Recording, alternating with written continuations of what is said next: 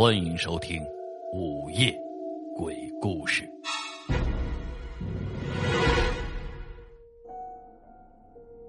王大天单身不是一天两天了，反正他也无所谓了，过惯了憧憬爱情的时期，如今早就麻木了。四十来岁的他，活的倒也是潇洒，兜里有点钱就随处鬼混，不是丢在了女人身上，就是输在了牌桌子上，彻彻底底的变成了王大头。这一天，王大天。又一次坐在了牌桌上，心里的小算盘转悠着，心想能赢够两百块就立马撤，够一夜潇洒了，这也就知足常乐。不料最终却输了个精光，还欠下了一屁股债，灰头土脸的就走出了赌场。这个时候，有人嘲讽他说：“哎，钱输光了，这回跟鬼潇洒去吧。”王大天身后传来了阵阵的嘲笑声，他心中愤愤的握紧了拳头。正值半夜，月朗星稀，王大天兜里没了钱，也没了方向。俗话说：“计划赶不上变化。”心中再有不甘，他也得接受事实。回家，那里最少还有一张床等着我。王大天摇了摇头。就要往家里走去，可这个时候，他却听到了女人抽泣的哭声，若隐若现的，在那寂静的黑夜里，显得格外的突兀。王大天分辨着声源，就跟进了小道里。那低沉的哭声越来越近，他的家却越来越远。跟着走了一会儿，那声音。好像是在一边走一边哭，王大天擦了擦额头上的汗水，骂骂咧咧的说道：“这一路上一上一下的，真他妈累。”而这个时候，那哭声在前面停止了下来，虽然还在小声的哭泣着，可是却明显感觉到他停了。王大天悄悄的走了过去，这个时候，那哭声戛然停止了。王大天的喉咙鼓起，咽下了一口唾沫，不会是撞鬼了吧？他心中嘀咕着，转身就要顺着原路往回走。借着月光，他却发现回去的路竟然被一座座坟头给挡住了。那坟头上面一个一个的深浅不一的脚印，那些难道是自己刚刚走出来的？怪不得。这一路上一上一下的，吓得王大天瞬间就打了一个趔趄，摔倒在了另一座坟头上。他连忙的起身，那抽泣的女人的声音又浮了起来。他不敢回头，跌跌撞撞的就赶紧的走到了路上，直到他看到一个女人蹲在路边他才慢慢的放慢了脚步，犹豫了一下。还是朝那个女人走了过去，心中还想着自己吓唬自己，哪有什么鬼。他走过去的时候，那女人也看到了王大天，脸上并没有表现出任何的惊讶，而感到惊讶的，恰恰是那个气喘吁吁的王大天。王大天看着眼前的这个女人，那乌润长发披肩，柳叶眉，大眼睛。直鼻梁，那小嘴儿，他恨不得马上就过去亲上一口。王大天想起了刚才的遭遇，心有余悸。不过他眼珠子滴溜溜的一转，就想出了一个办法，于是也顾不上解释那么多，牵上了女人的手就跑。那女人没有做任何的挣扎，也一起跟着王大天跑。而王大天一边跑，还一边冲那女人喊着。快跑！有鬼！就这么着，那女人似乎是被吓到了一样，就这样被王大天牵着跑。你要带我去哪里啊？跑了一会儿，那女人还是问了王大天：“回我们家。”王大天急切的回答。那女人此时对王大天说道：“不如去他家，他家离得比较近，而且他是一个人住，让王大天不必多虑。王大天听了之后，那是心中窃喜，也就欣然的答应了。跟在这个女人的身后，慢慢的走着，七拐八拐的走了不久，就发现前面出现了一个小村子。王大天心里还纳闷儿这里什么时候多了一个村子呢？慢慢的，他们走进了村子之后，他发现这个村子里有各式各样的房子，有清朝那时候的瓦房，民国时候的筒子楼，还有现在的楼房、别墅。但是都有一个特点，那就是都非常的豪华，家家那都是灯火通明的，门口还有家丁看门不过那些看门的家丁都是脸色苍白，眼神都是直愣愣的。王大天看着这些，心里不由得疑惑了起来：这村子怎么这么奇怪呢？这么多房子亮着灯，可是总感觉哪里不对。呃啊，对了，就是这里没有声音，这么多房子都亮着，站在门口的那些人不说话，而且整个村子里连个鸡鸣狗叫的声音都没有。王大天看向了那个女人，而那个女人笑脸粉嫩粉嫩的，感觉到王大天在看他，也看向了王大天。就在他觉得不对，想要开口问这个女人的时候。他觉得四周围的人都在用一种贪婪的目光看向了他。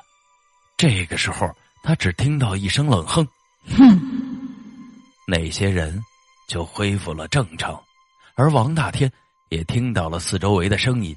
这时，周围的一切就跟一个正常的村子一样。他看到了一些门口的家丁正在偷偷的聊着天还听到了一些房子里传出了人叫喊的声音。还有远处传来的几声狗吠，王大天看了看那女人，疑惑的摇了摇头。刚才是自己的幻觉吗？就在这个时候，那个女人主动的牵起了他的手。那女人的手是热乎乎的，这个柔弱无骨的小手白嫩白嫩的。王大天觉得自己的桃花运来了，瞬间就忘记了刚才的事情，满脑子。都是这个女人想着今天晚上一定要将她拿下。女人拉着他走进了一座别墅，装修豪华。站在门口的两个人立刻给他们拉开了大门。王大天走进了院子里，惊叹撞上了一个富贵人家，心想今天不仅潇洒了，或许还能还上欠下的赌债。这么大房子。就你一个人住在家吗？王大天再次试探着那个女人的口风。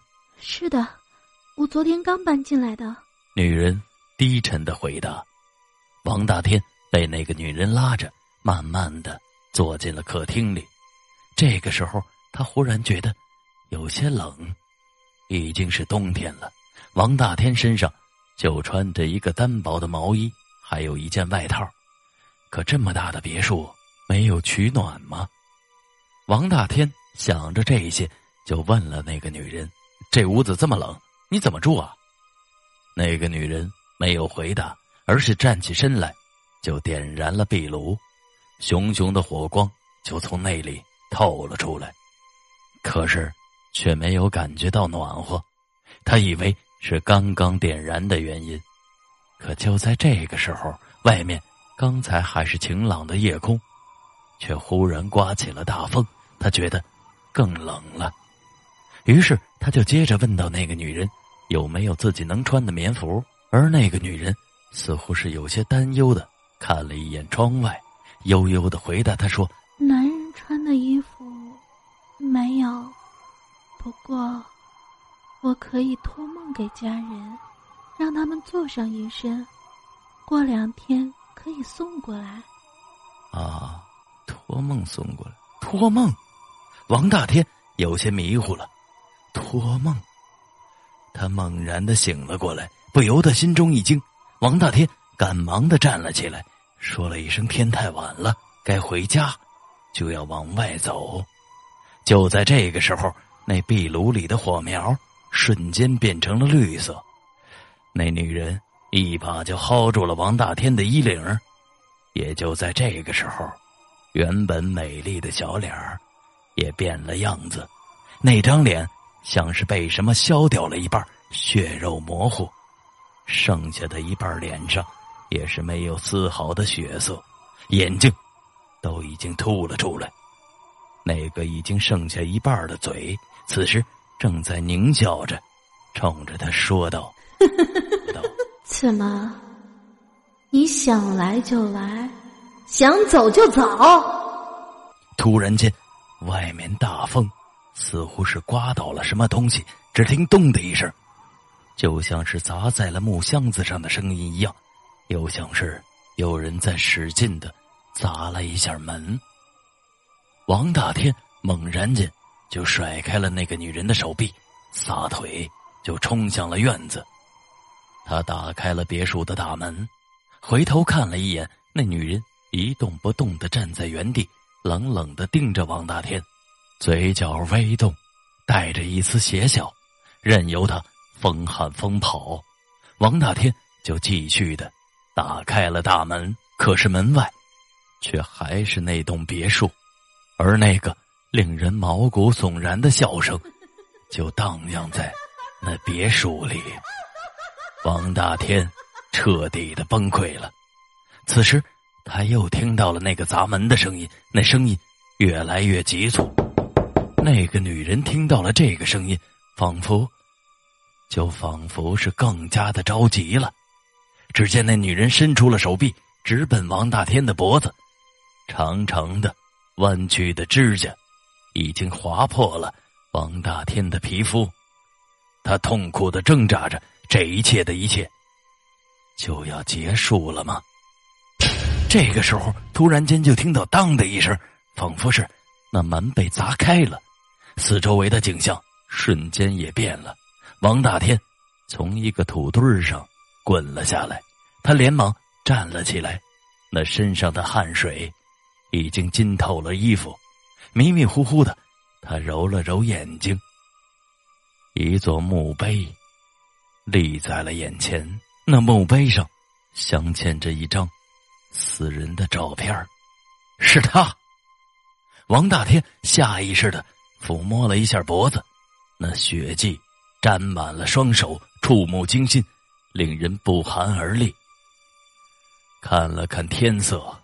已经亮了起来，他站定了身子，稳了稳心神，看了一眼小路，慌忙的逃离了这里。这个时候，远处又传来了几声公鸡打鸣的声音。可他不知道的是，那个女人此时就趴在他的背上，回头看了一眼自己的墓碑，诡异的笑了起来。